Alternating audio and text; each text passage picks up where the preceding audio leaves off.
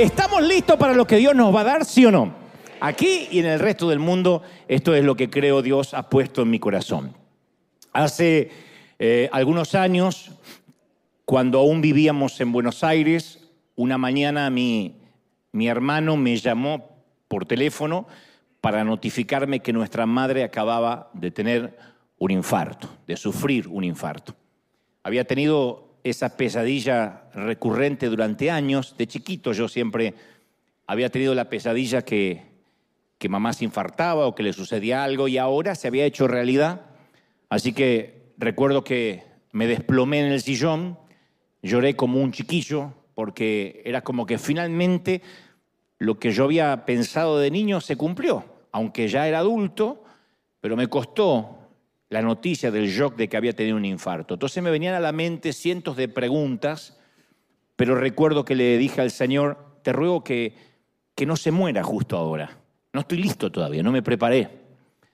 Finalmente nos dijeron que se había tratado de un infarto de, de miocardio secundario, conocido como desequilibrio isquémico, y le hicieron una angioplastia, que es colocarle una endoprótesis vascular de arteria coronaria, lo más conocido como un stent, que abre las arterias y permite el flujo sanguíneo, y la mandaron de regreso a casa.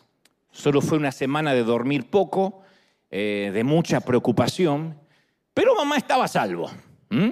Tragedia evitada, solo un susto. Y recuerdo que cuando el doctor nos da el parte médico con la noticia de que le daban el alta, primero de cuidados intensivos la pasaron en una sala común y de la sala común de regreso al hogar. Yo miré a mi hermano y le dije, realmente Dios es muy bueno con los Gebel, es muy bueno con nosotros.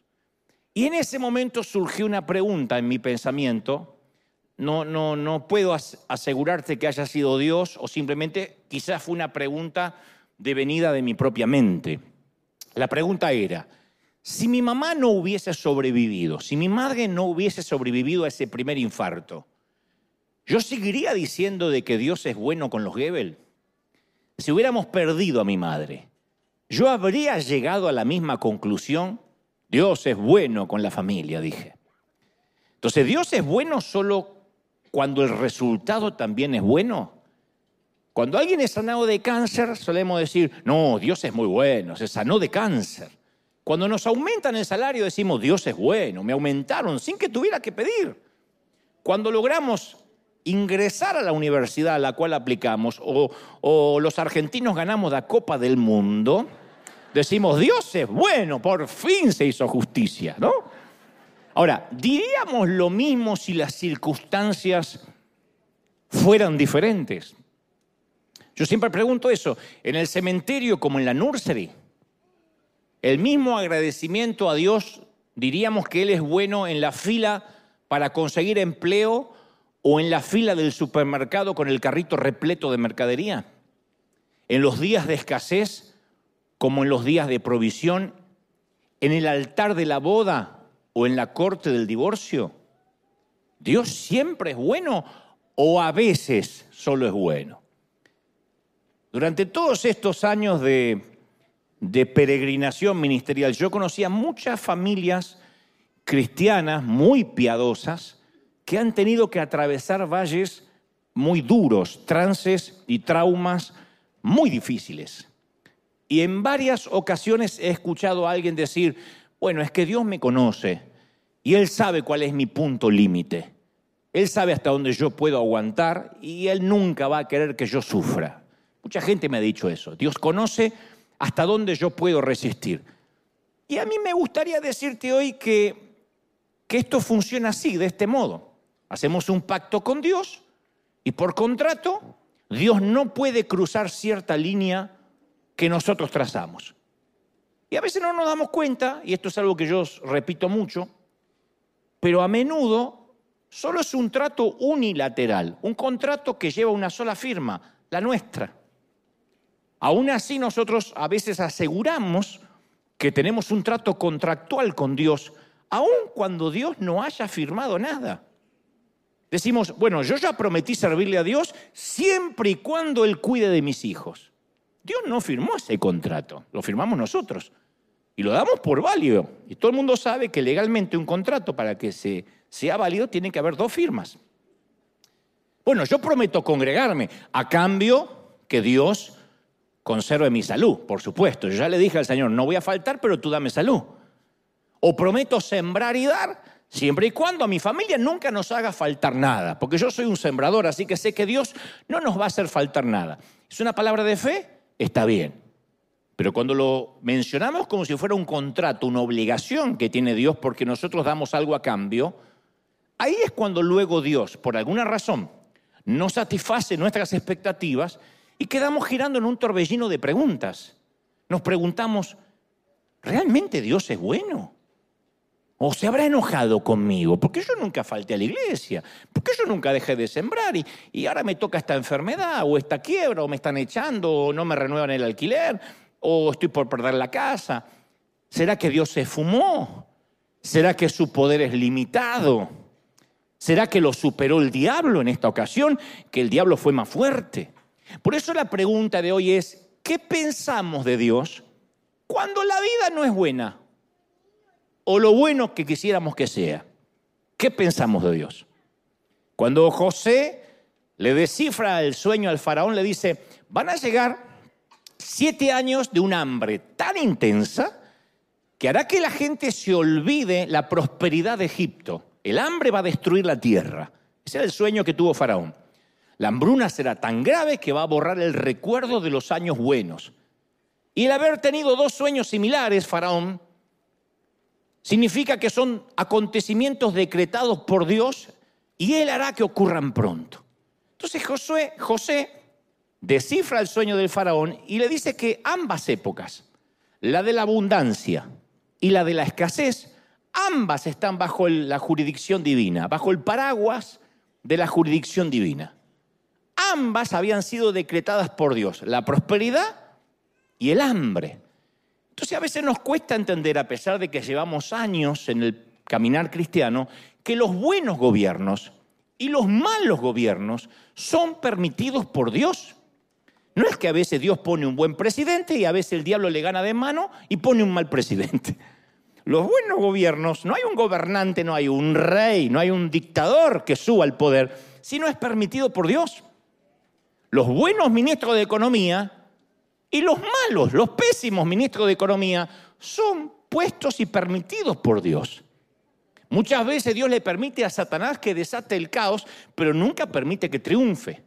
Y esta es la promesa de Romanos 8:28. Y sabemos que los que aman a Dios, todas las cosas, no algunas cosas, todas, las cosas buenas y las cosas malas, las regulares, las que no son tan buenas, todas las cosas ayudan a bien, esto es, a los que conforme a su propósito son llamados. Y a veces pensamos que algunas cosas nos ayudan y otras no nos ayudan, todas, dice la Biblia. Entonces los sucesos aislados puede que sean malos, pero el resultado final, el proceso final, siempre va a ser bueno. Entonces, cuando uno prueba, por ejemplo, un rico plato de pasta italiana, mal tiempo para comentar esto si alguno tiene hambre, ¿no? Decimos, qué sabroso, al dente, una pasta extraordinaria. Decimos, qué sabrosa la pasta. ¿Qué es lo que está sabrosa? La harina, la levadura, el tomate con el cual hicieron la salsa, la sal, el aceite de oliva, el orégano, el queso rallado. No, lo que está sabroso son todos esos ingredientes mezclados. Entonces, la cooperación colectiva de los elementos crea algo que es sabroso, algo que es bueno. Entonces, no podemos decir, por ejemplo, una inflación es buena, un ataque al corazón, una pandemia, un ataque terrorista es bueno. Eso no es bueno. Son terribles calamidades, productos de un planeta Tierra caído. Pero de alguna manera, no sé cómo, Dios los mezcla con otros ingredientes para sacar algo bueno aún de todo eso. ¿Puede salir algo bueno de algo así? Sí, de la pandemia Dios saca algo bueno. De una enfermedad aprendemos algo bueno. De una crisis financiera aprendemos algo bueno. Pero hay que permitirle a Dios que defina lo que es bueno. Porque nuestra definición de bueno, ¿qué es? Salud, comodidad, cero problemas. Eso lo vamos a, todos vamos a levantar una copa a fin de año, vamos a decir, bueno, salud, bendición. Nadie dice, una gran dosis de prueba, problemas, suegra, problemas. Nadie va a decir eso. Para nosotros es salud, cero problemas, nada de cosas graves. Para nosotros eso es una vida buena. La de Dios, en el caso de su Hijo, lo bueno consistió en sufrimiento, sufrimiento, muerte de cruz. Pero Dios mezcla todo eso para producir la más grande cosa buena que jamás existió, nuestra salvación. Si Él no hubiese permitido el sufrimiento de Jesús, nosotros hoy no estaríamos aquí, no seríamos salvos. Johnny Erickson Tada era un adolescente intentando hacer un clavado en el lago cuando se rompió la columna vertebral. No calculó el fondo, empezó a flotar, su hermana la descubre, alcanza a sacarle del agua antes que se ahogue. Y cuando Johnny comprendió su cuadriplegia y entendió que iba a ser permanente, que no iba a poder mover nada del cuello para abajo, empezó a experimentar las cinco etapas del duelo que dicen que experimentamos todos derivados de una tragedia o de un dolor profundo. Primero la negación. Todos negamos al principio. Decimos, no, ¿cómo es posible que esto sea voluntad de Dios? No puede ser. Esto no puede ser voluntad de Dios. Esto es el diablo que metió la cola. Uno primero lo que hace es negar. Esto no puede ser de parte de Dios. Después el enojo, la ira. No sé para qué le hablo a Dios, no sé para qué estoy orando, si Él jamás me escucha, si parece que está enojado, no entiendo para qué me congrego, no entiendo para qué voy a la iglesia, tanta fidelidad para nada. La ira es lo segundo. Lo tercero es la negociación, que es ese contrato unilateral del que te hablé recién. Bueno, Dios permitió este accidente para probar mi fe y mi paciencia, pero estoy seguro que cuando aprenda mi lección voy a sanarme y voy a caminar. Uno empieza a decir cosas en el afán de negociar que a lo mejor necesariamente no lo está diciendo Dios. Después viene la depresión. Johnny le suplicó a una amiga que le administre una dosis de pastillas para morirse, no quería vivir más.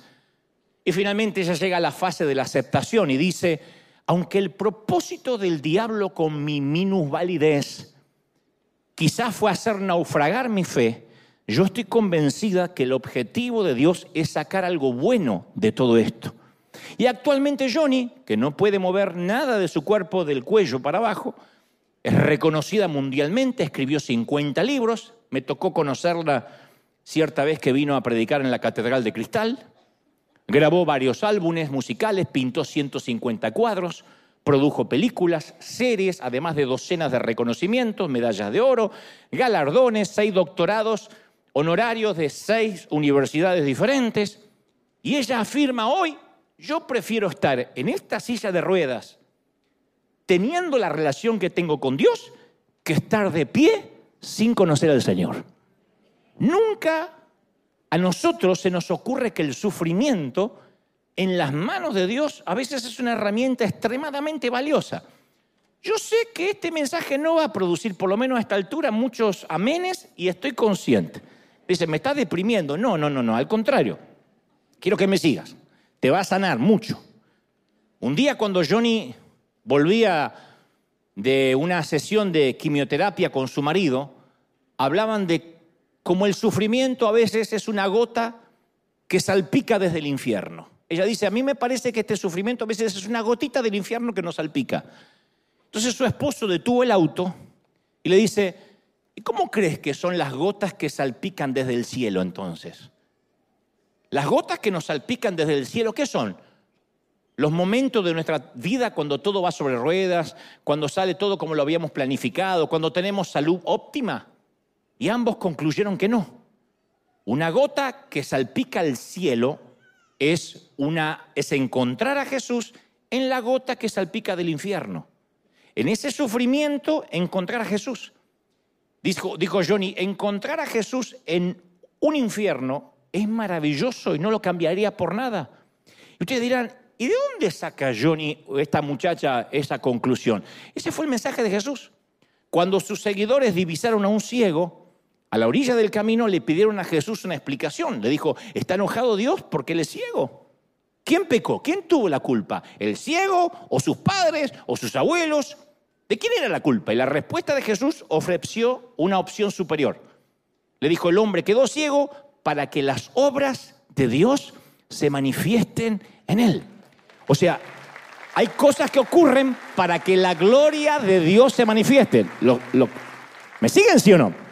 Ahora, nosotros tenemos que decidir si confiamos en Dios o nos alejamos de Él. Pero a veces te aviso, te aviso, Él va a cruzar la línea. Uno dice, no, si yo me congrego y soy fiel y si yo soy fiel con mis ofrendas y, escucho los mensajes de Dante, eso sí o sí me lleva al cielo. No, Él va a cruzar la línea. En algún momento Dios va a permitir algo. Ustedes dirán, eso no me alienta, pero te mentiría si fuera lo contrario. Hay un momento en la vida que nosotros vamos a tener que tomar una decisión.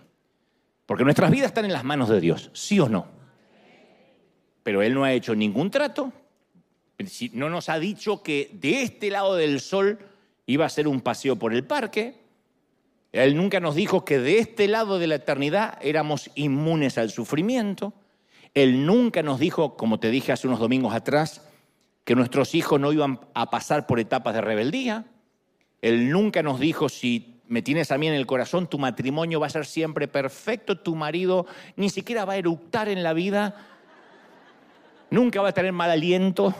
Tu mujer va a ser una divina total, una dulce, una cenicienta reencarnada. Nunca dijo eso. Eso te lo habrá dicho algún pastor timador para sacarte más dinero a cambio de un pacto, pero eso no lo dijo Dios. Los timadores dicen, haga un pacto con Dios, pacte con el Señor, traiga mil dolaritos y Dios le va a dar salud. Eso lo dicen los, timadores, los estafadores, no Dios. Entonces, muchas veces la, la vida gira de manera imprevista y de pronto nos toca hacer algo que jamás previmos. No digo que va a pasar sí o sí, pero quiero alertarte que esto es la vida. ¿Cuánta gente de aquí de la congregación le ha tocado seleccionar un ataúd? Planificando un funeral. Imaginándose la vida sin ese ser amado. Y sería mentiroso de mi parte decirte eso no va a ocurrir Nadie se va a morir jamás de los tuyos. Un buen día casi no podemos levantarnos de la cama porque sentimos que tocamos fondo. Esto nos pasa a todos. Yo me crié en una iglesia donde decir estoy triste era admitir que teníamos un espíritu, un demonio de depresión. Pero hay temporadas, todos, que lo único que queremos es que el día pase rápido para regresar a la cama.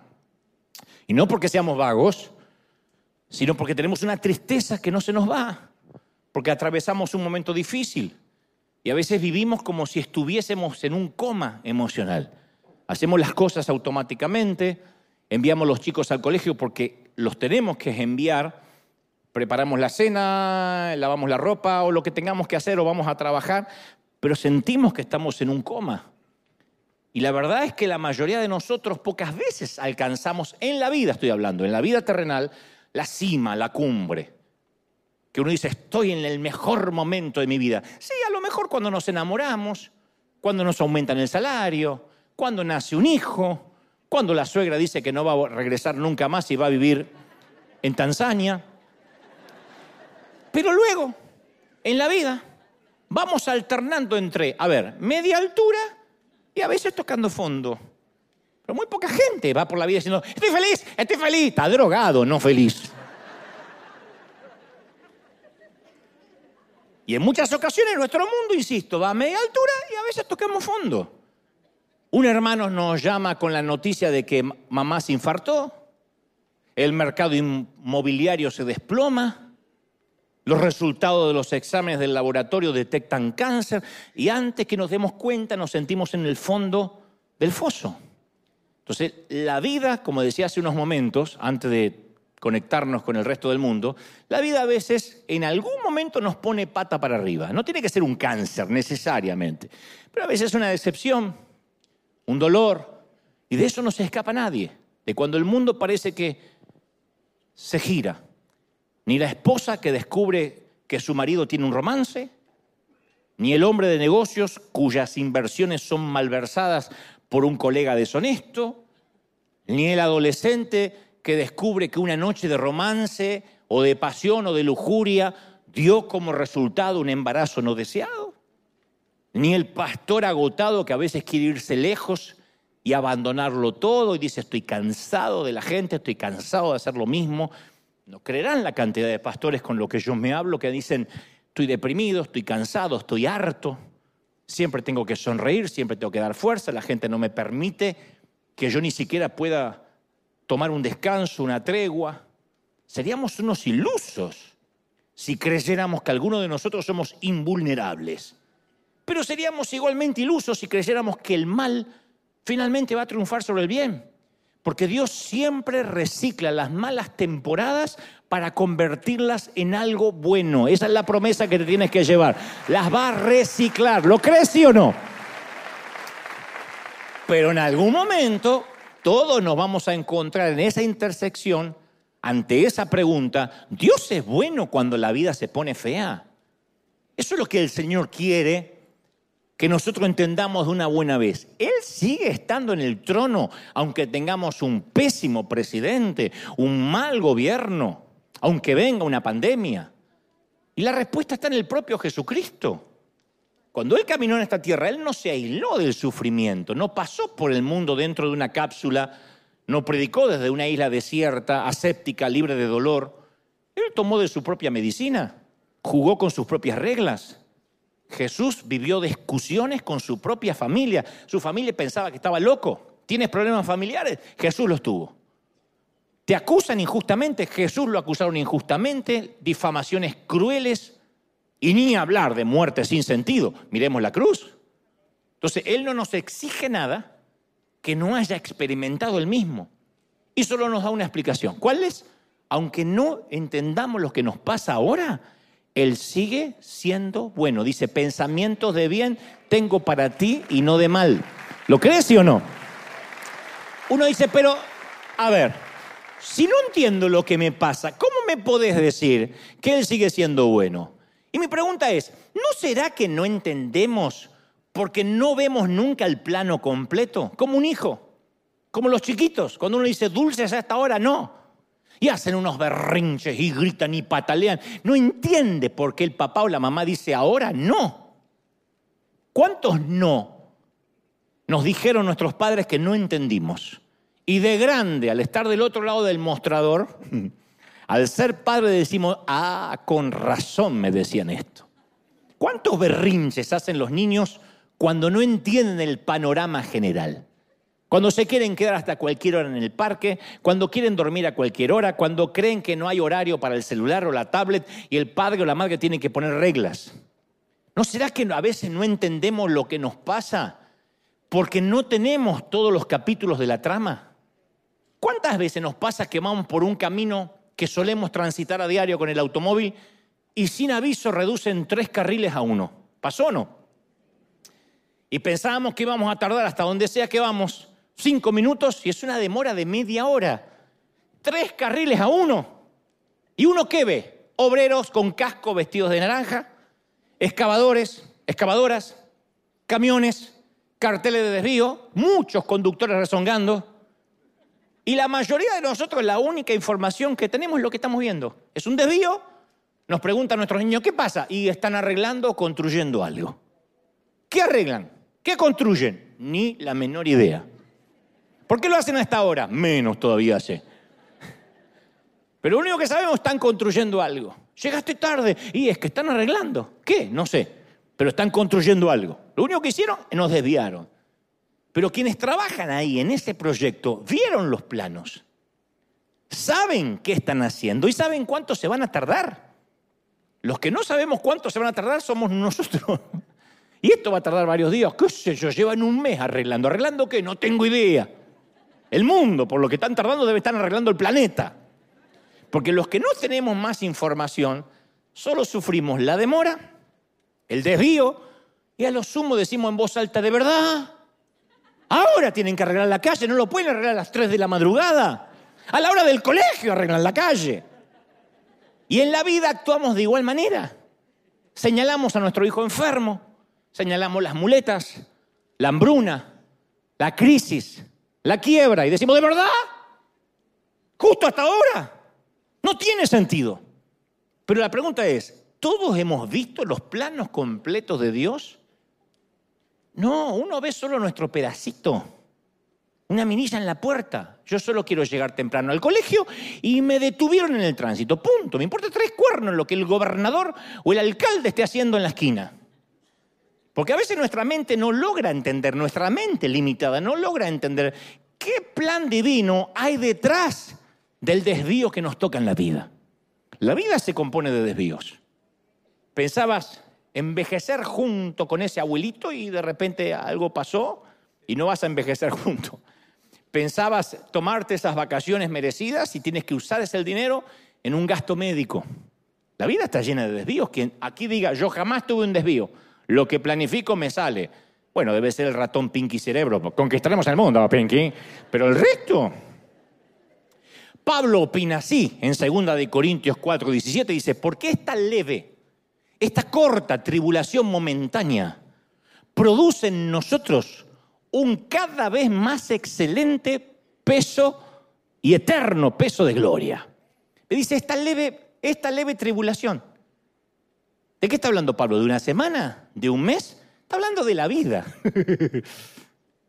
Vamos a suponer que te invitamos, alguien te invita a tener las vacaciones soñadas, todo pago. Elige el lugar que quieras en el mundo. Puede ser Cancún, puede ser Tijuana, a donde quieras ir. Para gustos, cada uno va donde quiere. Donde quieras ir, Ibiza, Italia, no sé, Tierra Santa, Argentina, donde quieras ir. No dije Tierra Santa o Argentina, Tierra Santa, coma, Argentina, ¿no? Una isla paradisíaca con la comida, las actividades que te gusten, pero hay una única condición. Durante el vuelo a la isla, quien te vende el paquete te dice, durante el vuelo a la isla siempre, por una cuestión de vientos cruzados, hay unos cinco minutos de turbulencia en el avión. Nada grave, todo el mundo llega.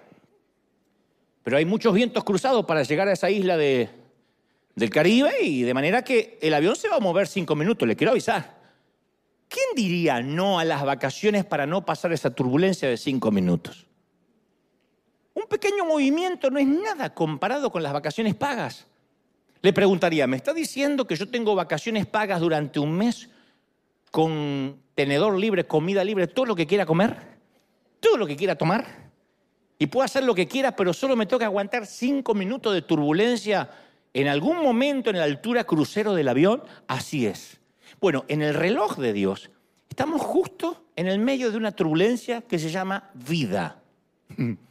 Comparado con la eternidad, ¿qué son 70, 80, 90 años? Una turbulencia de 5 minutos.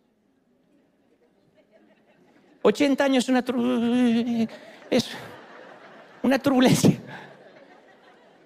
90 años, quiero vivir mucho. Y Dios se ríe cuando decimos, quiero vivir mucho. Y vivimos 92 años. Comparado con el cielo es un chasquido de dedos. Entonces Pablo dice, nuestro dolor no va a durar para siempre, pero nosotros sí vamos a durar para siempre. Entonces, Romanos 8, 18 dice, las aflicciones del tiempo presente, la que sea, no son comparables con la gloria venidera que en nosotros se va a manifestar. Él dice, no importa si la turbulencia es un minuto, cinco minutos o toda tu vida. No importa. Lo que viene le va a dar significado a lo que nos toca vivir ahora. Porque Dios es el maestro tejedor. Entonces toma los hilos y entremezcla los colores, las hebras tosca con las de terciopelo, los, mezcla los dolores con las alegrías, los días malos con los días buenos, y nada está fuera de su alcance. Entonces los reyes, los tiranos, los presidentes, el tiempo, cada molécula obedecen las órdenes de Dios. Él pasa a través de las generaciones y a medida que avanza su diseño va tomando forma. Entonces Dios no se ha olvidado de nosotros, Dios no se olvidó de ti, cabezón, Dios no se olvidó de ti. Dios te ama tanto que te tiene en un ambiente controlado. Pero a veces Dios nos lleva un tour por el fondo para que lo encontremos a Él. David preguntó, ¿a dónde me voy a huir? ¿Dónde me voy a escapar de tu espíritu? Y luego agrega, ¿a dónde huiré de tu presencia? En el Salmo 139, 7. ¿Dónde voy a huir de tu presencia? Dice David. Y acto seguido hace una lista de los sitios donde él encuentra a Dios. Dice, en los cielos, en el Seol, si tomare las alas del alba y habitar en el extremo del mar, aún allí me guiará tu mano, dice, y me asirá tu diestra. Entonces, nuestra versión de este versículo sería, ¿A dónde me voy a alejar yo de Dios? Si me tocara un tiempo en la clínica de rehabilitación, ahí está Dios. En la unidad de cuidado intensivo, ahí voy a tener un encuentro con Dios como nunca antes, mejor que en, en el templo. En la corte de divorcio, en el refugio para mujeres golpeadas, en la prisión del condado, ahí tú me vas a guiar. No hay un lugar donde nos podamos escapar que no esté Dios. Nunca podemos ir a un lugar donde no esté Dios. Yo escuché a algún predicador decir que Dios no, no cruza la frontera y no va a Las Vegas, como si Dios le tuviera miedo a los retenes o... Dios no está en Las Vegas, Dios siempre está. Está en Las Vegas, está en los prostíbulos, está en todo sitio. Su presencia manifiesta, no se siente ahí, pero Él está, no hay nada que se escape, no hay nada oculto que no haya de ser manifestado. Y si Él está en todo sitio, está en el cuarto de operaciones de un hospital, en la funeraria, Dios está en cada sitio, dice, ciertamente no está lejos de cada uno de nosotros, dice Hechos 17, 27, en cada lugar, en cada sitio. Entonces, ese es el propósito de cada dolor, de cada sufrimiento. Que a veces si no tocamos fondo, Dios no nos permite, no tenemos un encuentro real con Dios. Ahora sé lo que están pensando, yo no necesito eso. Sí. Yo puedo encontrarme con Dios igual. No, somos, somos torpes apenas nos va bien, oramos mucho menos. Apenas Dios nos bendice, hasta nos olvidamos de dar y de sembrar. Prometemos, Señor, voy a dar un porcentaje para ti, voy a ser un sembrador si me bendice. Nos bendice Dios. Lo primero que planificamos las vacaciones. Y de última, si nos sobra, le damos a Dios. Somos gente torpe.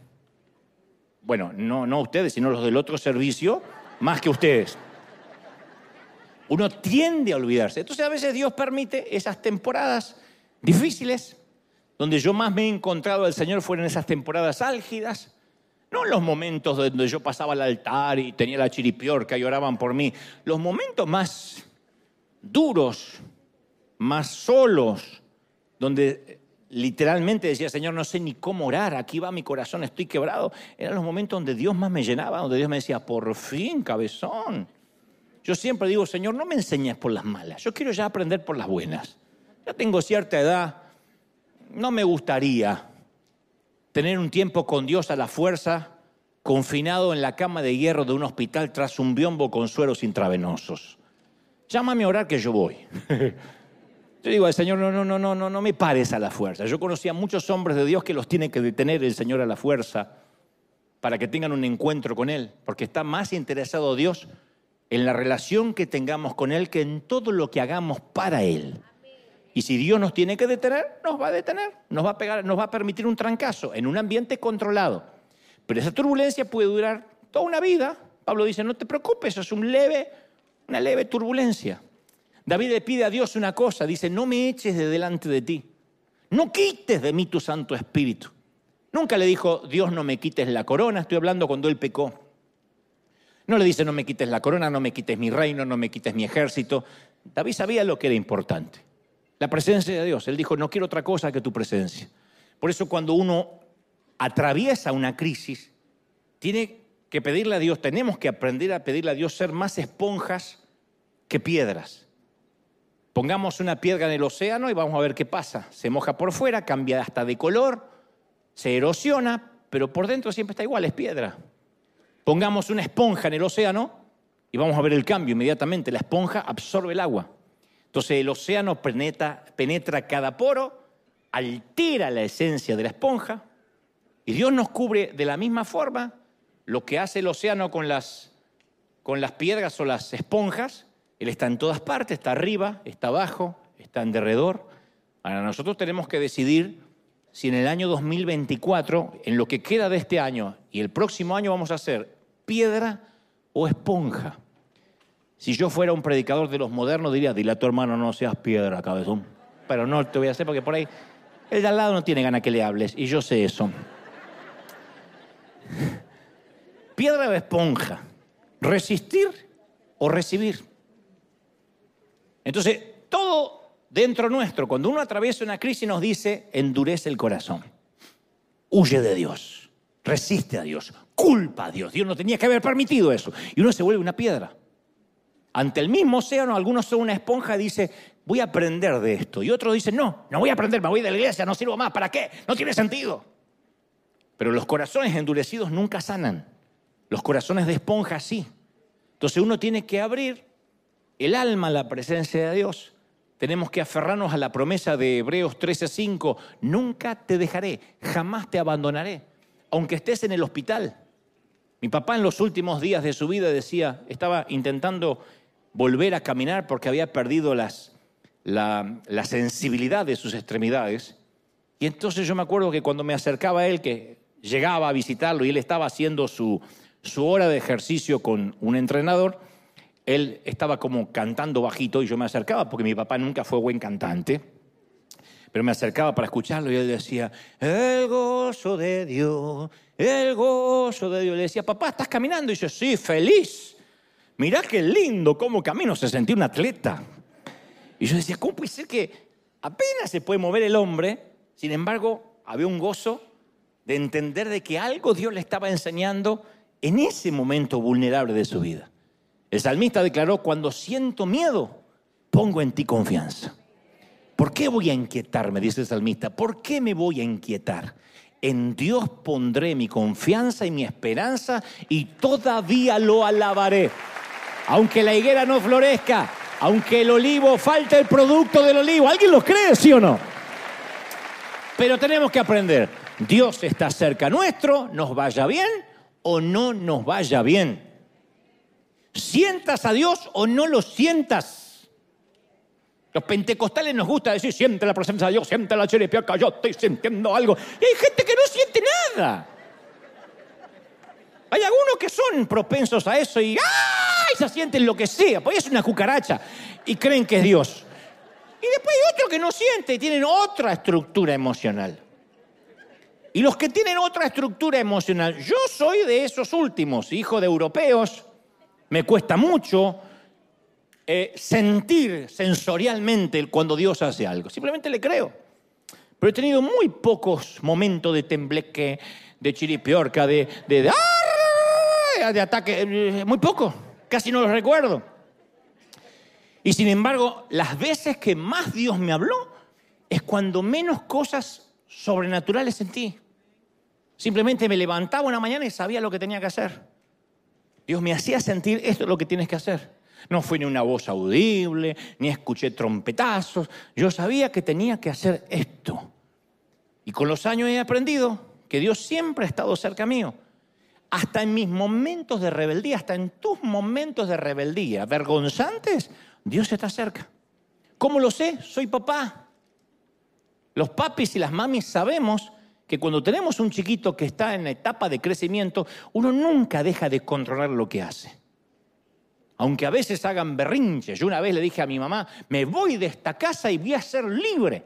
Y me hice mi maletita y me fui. Cinco años tenía cuando me quise emancipar.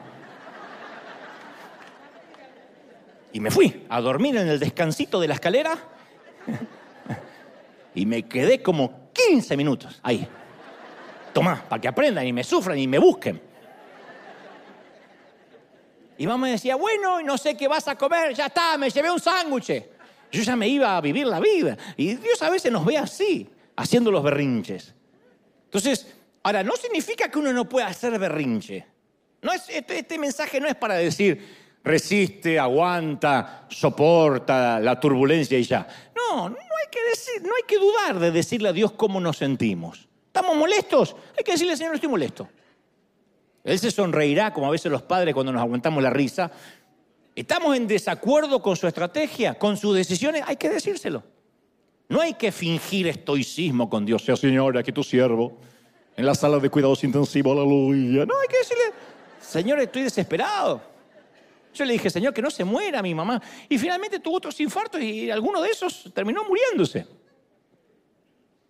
Ese fue el primero el que te conté, pero hubo otros episodios y tuve que derramar mi corazón ante el Señor y decir que la iba a extrañar, etc. Pero no, no fingí ser un estoico ante el Señor. Jeremías no fingía. Jeremías era un antiguo profeta que pastoreó Israel en un tiempo de colapso económico, de convulsión política, había invasión, desastre, exilio, hambre, muerte, todo eso en ese orden. Y él llenó sus devocionales con tantas quejas que su diario de oración se lo conoce como lamentaciones. Por si no lo sabían, en la Biblia hay un libro que se llama Lamentaciones, que vendría a ser quejas de los miembros de River, alguna cosa así. Lamentación. Alguno dice, ¿qué significará? Que se vivía lamentando el tipo. Lamentaciones 3.2 dice, Dios me guió de la luz y me llevó a las tinieblas. Dios hizo envejecer mi piel, dice el tipo. Quebrantó mis huesos, me rodeó de amargura, me dejó en oscuridad como los que ya están muertos, me cercó por todos lados. Esto es peor que un hispano. Hizo pesadas mis cadenas. Aun cuando clamé y di voces, Dios no me escuchó. Está registrado acá. Dios lo permitió. Jeremías impregnó cinco capítulos con esta clase de rabia, con queja. No entiendo y por qué me pasa a mí. Por eso digo, no está mal decirle a Dios lo que uno siente.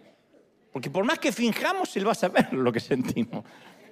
Y el contenido del libro de Jeremías puede reducirse en una sola línea. Esta vida apesta.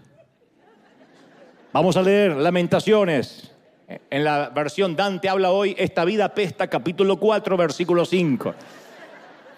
¿Por qué Dios habrá decidido incluir lamentaciones en la Biblia? ¿No será para que sigamos el ejemplo de Jeremías? Para que presentemos nuestra queja.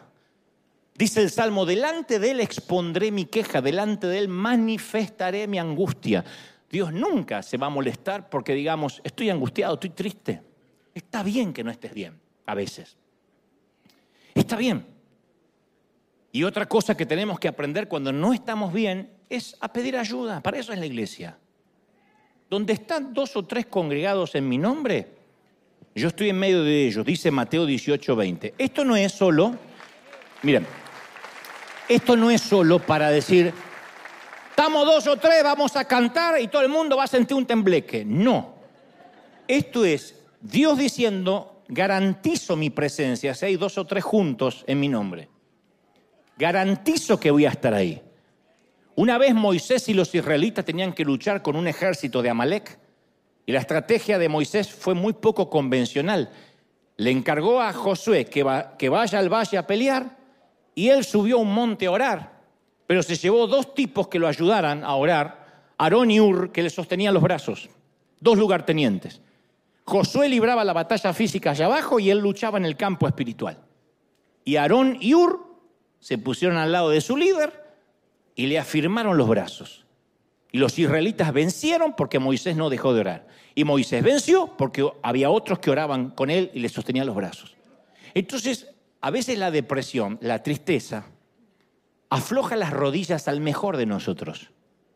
Hay momentos en la vida o que nos rompen el corazón, o que hay una quiebra, o hay una mala noticia. Y la gente de la congregación, yo no voy a hablar a la gente del mundo, por lo menos la gente que estamos aquí hoy, tenemos que aprender eso, lo dije millones de veces. No podemos exigirle al otro que esté siempre radiante y no podemos fingir que estamos siempre radiantes. Entonces hay que dejar, a veces aprender a dejar de lado las conversaciones superficiales y cuando un hermano en Cristo nos pregunta, ¿cómo estás? En vez de decir, en victoria, aleluya, bendecido, gloria, como un loro. A veces decir, ¿sabes qué? No me siento bien. Gracias por preguntar. A veces no me puedo levantar de la cama. Estoy acá el domingo porque me quiero congregar, pero podrías orar por mí. Ni sé por qué estoy triste. Supongo que se me juntó la vida, pero necesito que ores por mí. Y a veces no hacemos eso. Y quienes escuchamos una petición así tenemos que aprender a no juzgar. Hmm, no estarás con poca oración, poco ayuno. Se habrá metido un demonio. No, todos hemos estado, estamos o estaremos en esa estación de la vida, donde la vida nos da un giro imprevisto, un desvío, y tres carriles se reducen a uno. Y tenemos que aprender a encontrar la presencia de Dios en medio del pueblo de Dios. No venir acá a fingir, porque después no vas a querer congregarte más porque cansa fingir. Es como ponerte esos tacos altos así, estimada dama, para ir a una fiesta y una faja que te, como si fuera un chorizo argentino metiendo todo para adentro. ¿Cuánto vas a aguantar en la fiesta? Ah, ¿Vamos? ¿No? porque ese cuerpo pide liberación. Bueno, lleva esto al ámbito espiritual. Igual, hay gente que viene a la iglesia a fingir y a demostrar que está bien y que vive en victoria, porque nos han dicho eso, confiese la victoria, no confiese la sobre del enemigo, diga que va a vencer, eh, confiese positivismo. Entonces la iglesia deja de ser un sitio donde uno puede buscar ayuda. Uno dice, quiero que ores por mí. No veía la hora de que sea domingo, porque necesito que ores por mi vida. Estoy, estoy pasando un momento difícil, mi matrimonio no está bien, mis hijos no están bien. No tengo una buena relación con mis padres. Esto ocurre, esto es la vida real. Hoy mismo aquí hay una mamá joven que se le diagnosticó lupus y está muy triste. Está diciendo, yo necesito una palabra que me ayude a pasar esta turbulencia el tiempo que va a durar. Hay un caballero aquí presente que sabe que su esposa batalla contra la depresión. esto no es una palabra de fe ni una palabra profética, me consta, me lo han contado. Y esa mujer se siente atrapada por la tristeza y culpable por sentirse atrapada por la tristeza, así que lo vive en silencio, no lo cuenta. Y su esposo me dice, yo ya no sé más qué hacer para ayudarla. Vive triste y no sabe por qué. Y tiene miedo de pedir ayuda porque tiene miedo a que le digan algo habrás hecho. Tendrás que confesar algo oculto y ella, hasta donde la mente le da, no sabe por qué. Acá en esta misma iglesia hubo un caballero que empezó a perder la memoria y a sufrir demencia. Y tenían que esconderle primero las llaves del auto, después cerrar la puerta de calle con llave porque salía caminando sin rumbo. Y su esposa tenía la esperanza de envejecer juntos. Pero de pronto vino un desvío. Vinieron ángeles vestidos de naranja y con casco diciendo tres carriles a uno. Dios cambió el guion y alteró la trama. Y el hombre terminó partiendo con Dios, su esposa lo extraña horrores, aun cuando los últimos días fueron muy difíciles. Esta misma semana, otra mujer joven de esta congregación partió a la eternidad durante la madrugada del pasado miércoles. Una mujer joven que batalló con un cáncer durante años, lo iba sobrellevando bastante bien, en tres meses empeoró, perdió tanto, tanto peso que en las últimas semanas se veía irreconocible. Su familia nunca dejó de orar, ni su esposo, ni sus hijas. Aún así se fue en paz esta semana, diciendo yo ya estoy lista para irme con el Señor. Pero eso no hace que duela menos a los que se quedan aquí. Duele. Otra familia en River, hace unos meses atrás, salió a refrescarse en pleno verano en un río californiano aquí cerca. El papá se metió al lago, un servidor. Se metió al agua para darse un chapuzón, una corriente traicionera lo succionó, mientras que sus hijas, sus hijas corrían por la orilla gritando su nombre. Partió en ese mismo momento, perdió la vida y hemos hablado con su esposa, yo he estado con sus niñas, luego de la tragedia y solo pudimos abrazarnos en silencio, ponernos a disposición de la familia, obviamente, en términos financieros, en lo que podíamos. Pero yo abracé a esas niñas y abracé a la mamá, a la esposa. ¿Qué le voy a decir? Cante victoria. Confiese que el Señor está contigo. En esos momentos uno tiene que decir, estoy contigo. A veces lo único que necesitamos no es un versículo, es un abrazo y decir, te entiendo. O creo entender lo que puede ser semejante tamaña tragedia. Pero todas estas personas, que nada más mencioné unos ejemplos, en todas las iglesias del mundo está lleno de gente que vive estas historias. Y uno dice, ¿dónde está Dios en esta historia? ¿Por qué Dios permite tales cosas? Estas angustias tienen un propósito. Y yo quiero recordarte lo que dijo Pablo, todas las pruebas son temporales. Todas tienen un límite de duración. Ustedes dirán, pero si se te muere alguien, no. Bueno, a eso voy. En el cual vosotros os alegráis, dice el apóstol, porque ahora por un poco de tiempo, dice Pedro, si es necesario, tengáis que ser afligidos en diversas pruebas. Las pruebas nunca duran para siempre y esta vida tampoco. Algunas pruebas terminan en la tierra, pero todas, absolutamente todas, terminan en el cielo. No hay pruebas que sean por la eternidad a veces nos va a tocar una vida difícil, a veces una temporada difícil, a veces tres meses difíciles, a veces diez años difíciles. Pero esa prueba va a ser nuestro testimonio. Primera, segunda de Corintios 1:4 dice, "Dios nos consuela de todas nuestras tribulaciones, para que también nosotros podamos consolar a los que están en medio de la misma tribulación, porque así como fuimos consolados por Dios, podemos consolar." Yo estoy consciente que aquí nadie se inscribe por voluntad propia en un curso intensivo para divorciados. O nadie se inscribe en un curso acelerado para viudas o para el cuidado de un cónyuge incapacitado. Pero a veces Dios nos enrola, nos enlista sin preguntarnos. Y uno entiende después que es para enseñar a otros lo que Él nos enseñó a nosotros. Muchas de las cosas que yo hablo con autoridad y tienen tanto peso es porque las viví y porque las vivo. Si no, yo sería un hijo de papá, un mantenido, un hijito de pastor que viene a hablar cosas que aprendí de oídas. Pero yo he vivido tantas cosas y vivo tantas cosas que ustedes ni sospechan, lo cual me da autoridad para hablar del dolor, para hablar de, la resiliencia. Y yo digo, gloria a Dios que nací donde nací, con los padres que tuve, en el país donde salí, porque hoy puedo pararme y ser una bendición a otra gente que pasa lo mismo y dice, este tipo me entiende. ¿Sí? Hay una antigua fábula china que cuenta que una mujer tenía un hijo, un chiquitito, y cuando su hijito murió a temprana edad, una profunda tristeza en esta mamá china se apoderó de ella y un día visitó a un hombre sabio en busca de ayuda y le dijo, claro que puedo ayudarte. Tengo una poción mágica que tiene el poder de aliviar tu tristeza. Ve de casa en casa en toda la aldea y procura un grano de arroz de una familia que nunca haya sentido el aguijón de una tristeza profunda.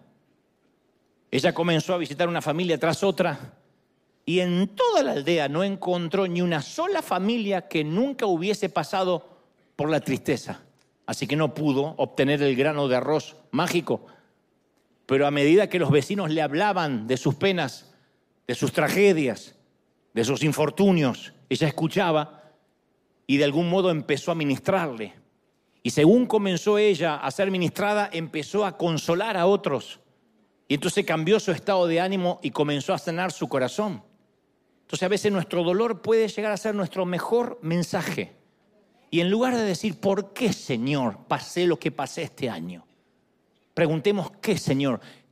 ¿Qué como esponja puedo aprender de esta experiencia? En lugar de pedirle a Dios que cambie nuestra circunstancia, decirle, Señor, usa la circunstancia para cambiarme a mí. La vida es una materia obligada y la van a, tenemos que pasarla todos. Y Dios está actuando en cada uno de nosotros, nos guste o no. Y Él no se complace en herir a la gente y causarles dolor, dice Lamentaciones 3:33. Él no se deleita en nuestro sufrimiento pero sí se deleita en nuestro desarrollo. ¿Me siguen, sí o no? Y el que comenzó en vosotros la buena obra, la perfeccionará hasta el día de Jesucristo. Él no te deja hasta que no haya hecho contigo lo que dijo que iba a hacer.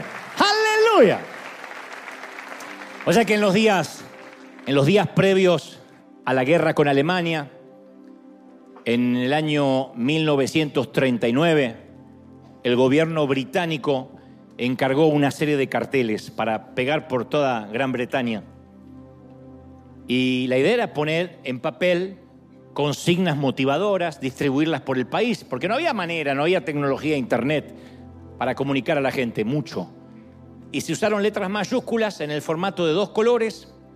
La única ilustración era la corona del rey eh, Jorge VI. Y el primer cartel decía, tu valor, tu alegría, tu determinación nos dará la victoria. Eso estaba pegado por toda Gran Bretaña. Después se produjo un segundo cartel que decía, la libertad está en peligro, defiéndela con toda tu fuerza. Y estos dos carteles aprendieron, eh, estuvieron en toda Gran Bretaña, en las estaciones de ferrocarril, en bares, en tiendas, en restaurantes, estaban por todas partes. Y luego un tercer cartel, el más popular y el que más trascendió, se imprimió en aquel entonces dos millones y medio de copias. Mantén la calma, keep calm y sigue adelante. Mantén la calma. Era lo único que la ciudadanía tenía que leer. Tenía la misma corona y el estilo de los dos primeros. Llegó a ser tan popular que mantenga la calma empezó a ser reproducido en jarrones, en jarras para café, tarjetas postales, todo tipo de productos. Y creo que la frase mantén la calma es lo que resume lo que Dios quiere decirnos antes de que termine el año, en los últimos 15 días de este año. Mantén la calma. Mantén la cabeza fría. No te rindas. Resiste. Tú no puedes controlar el clima, no estás a cargo de la economía, no tienes idea de lo que va a hacer el presidente, no puedes detener los tsunamis, no puedes parar los huracanes, pero puedes hacer algo, mantener la calma, la calma, keep calm, respirar, seguir adelante, recordar que Dios está tan cerca aunque no lo sientas, que está cerca tuyo. Jim Collins, que es un especialista en administración, estudió a algunos líderes durante tiempos turbulentos y analizó a más de 20.000 compañías e iglesias para buscar qué información le podía dar la estadística a la pregunta, ¿por qué en tiempos de crisis algunas iglesias crecen, algunas compañías crecen y otras se estancan o desaparecen? Y la conclusión fue, los líderes exitosos no son los más creativos, ni los más visionarios, ni los más carismáticos, ni siquiera los que más oran, ni los más ambiciosos, ni los más favorecidos con recursos, ni siquiera los más atrevidos, tampoco los más heroicos. ¿Qué distingue a los que atraviesan la crisis de los demás? Que todos ellos mantienen la calma y siguen adelante en un mundo que está fuera de control. Eso le pasa a un papá, a una mamá, en una casa que es un caos, mantén la calma. Los que sobreviven son las manos firmes y las mentes sobrias, mantén la calma. Confiemos en que Dios nos va a ayudar que estamos en el medio de un plan que no entendemos. Algo están construyendo en ti. Algo están arreglando. El desvío es porque algo Dios está arreglando y no quiere que el nuevo año empiece desarreglado. Cuando confiamos en Dios, podemos pensar claramente, reaccionar con mayor seguridad. Mira, yo te confieso con mucha vergüenza, con mucha vergüenza que no sé nadar. Perdón, perdón los grandes nadadores, perdón se deberá algún trauma de la niñez que no viene al caso contar ahora. O sea, me gusta el agua, pero no tanta y toda junta en un solo lugar, no me gusta. Y hace algunos años en las costas de Sydney, Australia, me alejé demasiado de la orilla y de pronto noté que había perdido pie. Y mi instinto me gritaba que hiciera todo lo que hacemos los que no sabemos nadar en esa circunstancia, patalear y gritar. Y eso siempre logra que nos hundamos más. Y recuerdo que una voz vino a mi mente clara, mantén la calma, respira. Mantén la cabeza en alto, mantente a flote, vas a sobrevivir a esto. Mantuve la calma, me costó mucho, mantuve la calma.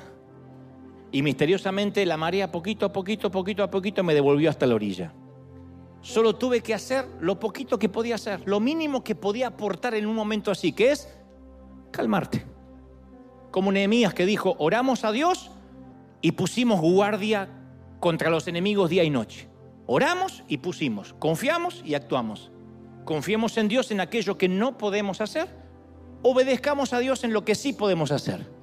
Entonces, cuando nos sintamos desesperados por el dinero que nos llega, por la salud de un ser amado, la nuestra, por la tristeza que no se nos va, por la desesperanza que va erosionando la espera, por el abrazo que tanto nos hace falta en estas fiestas, por ese sueño que se tarda, no dejemos que la crisis nos paralice. No permitamos que la tristeza nos apabulle. No dejemos que el miedo nos intimide.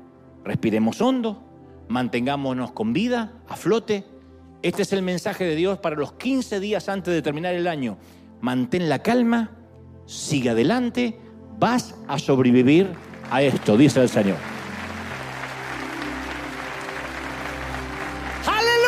No, alguien tiene que celebrar y aplaudir al rey que nos va a sacar de esta, dice el Señor. Dale un aplauso grande que se escuche en la casa, en los cinco continentes, de que el Señor nos va a dar la victoria. Aleluya. ¿Me promete que vas a mantener la calma? ¿Sí? Mantener la calma es, no haces pie, pero mantente la calma. Estás en el fondo, mantén la calma, no te desesperes.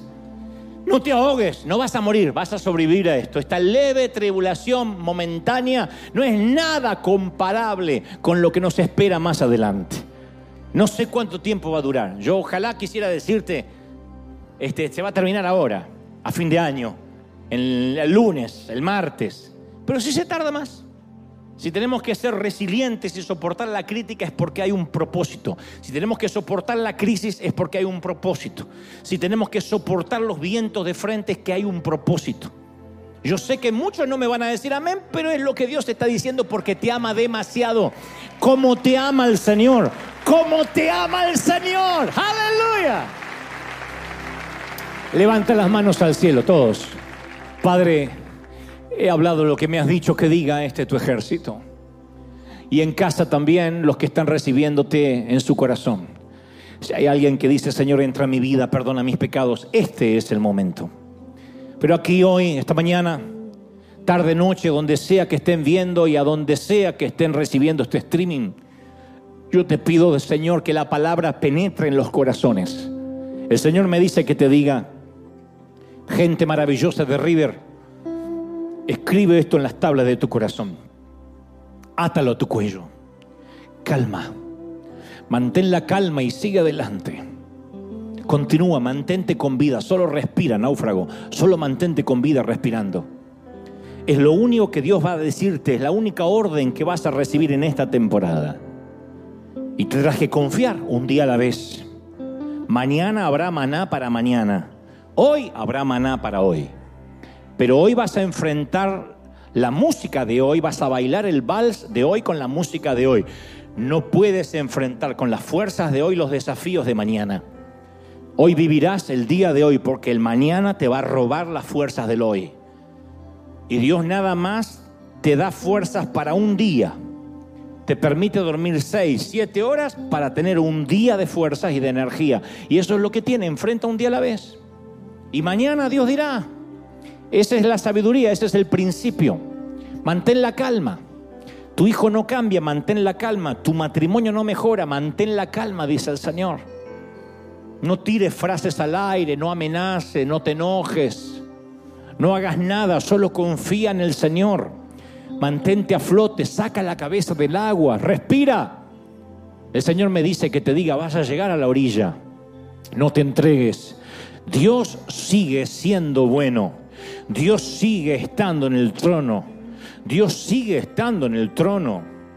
Mi querida Argentina hace poco cambió su gobernación y hay de los cristianos que a mí me duele que a veces crean que alguien, una persona va a ser la que cambie un país. Quizás sí, quizás no, pero todo está cronometrado en el reloj de Dios. Y eso va para los Estados Unidos de América y eso va para cualquier país, para Colombia, para Venezuela. Los dictadores estarán en ese sillón hasta tanto Dios lo permita. Un día dirán, necio, esta noche vienen a pedir tu alma. Y se acabó. Así ha pasado con todos los regímenes, así ha pasado con los malos gobiernos, así ha pasado con las malas economías.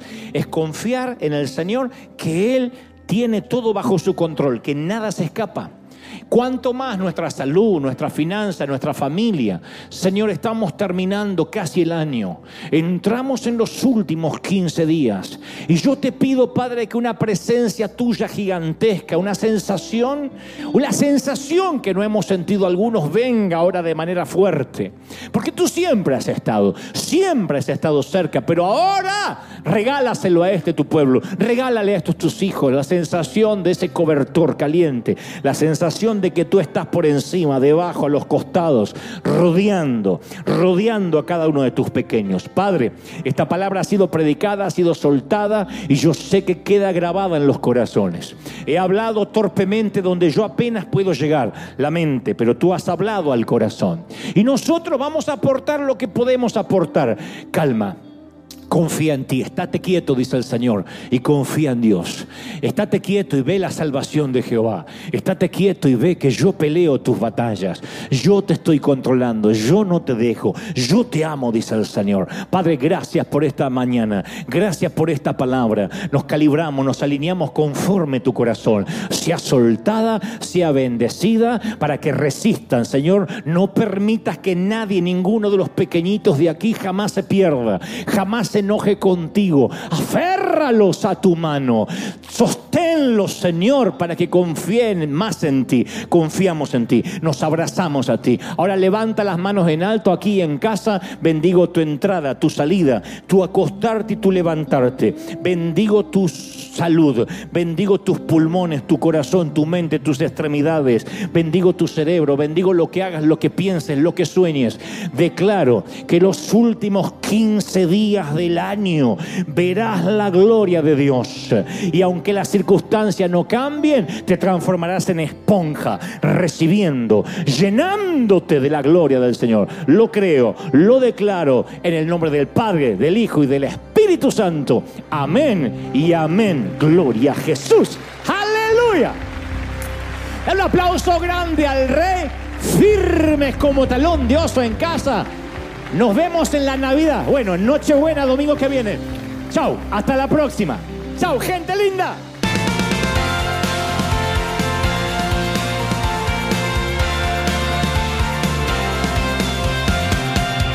Apareciste una noche de soledad, abandonado y perdido te reconocí. Tu voz diciéndome no temas, yo estoy aquí.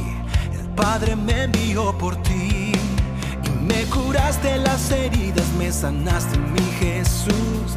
Todas mis cargas las dejaste allí en la cruz. Algo tan grande no lo puedo comprender.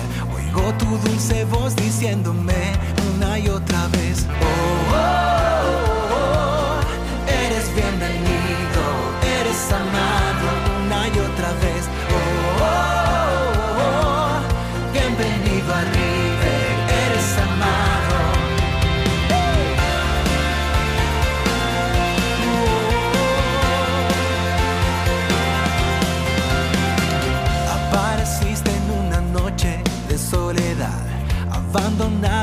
perdido te reconocí. Tu voz diciéndome no temas, yo estoy aquí. El Padre me envió por ti y me curaste las heridas, me sanaste mi Jesús. Todas mis cargas las dejaste cruz.